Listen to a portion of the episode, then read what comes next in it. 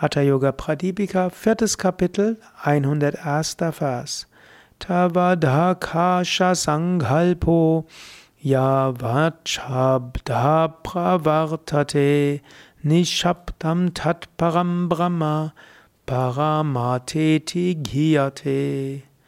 Solange diese inneren Klänge anhalten, ist noch eine Ahnung von Akasha, von unendlichem Raum vorhanden.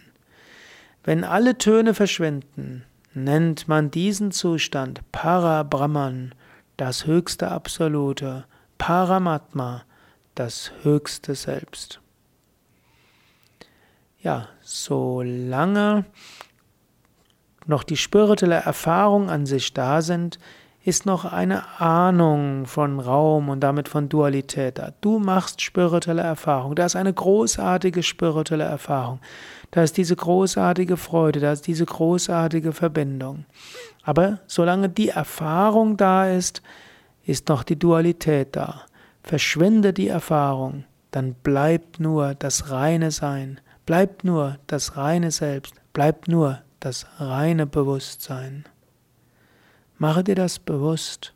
Und das nächste Mal, wenn du eine schöne spirituelle Erfahrung machst, genieße sie. Lass dein Geist hineingehen und lass so den Geist ruhig werden. Aber dann lass diese tiefe Erfahrung dich zu einem Wissen führen, nämlich zu einem Wissen, es gibt eine Welt jenseits der Welt der Dualität und es gibt eine Welt sogar jenseits dieser Freude und Wonne und dieser spirituellen Erfahrungen. Dann tauche ein in diese Welt Spüre diese Welt.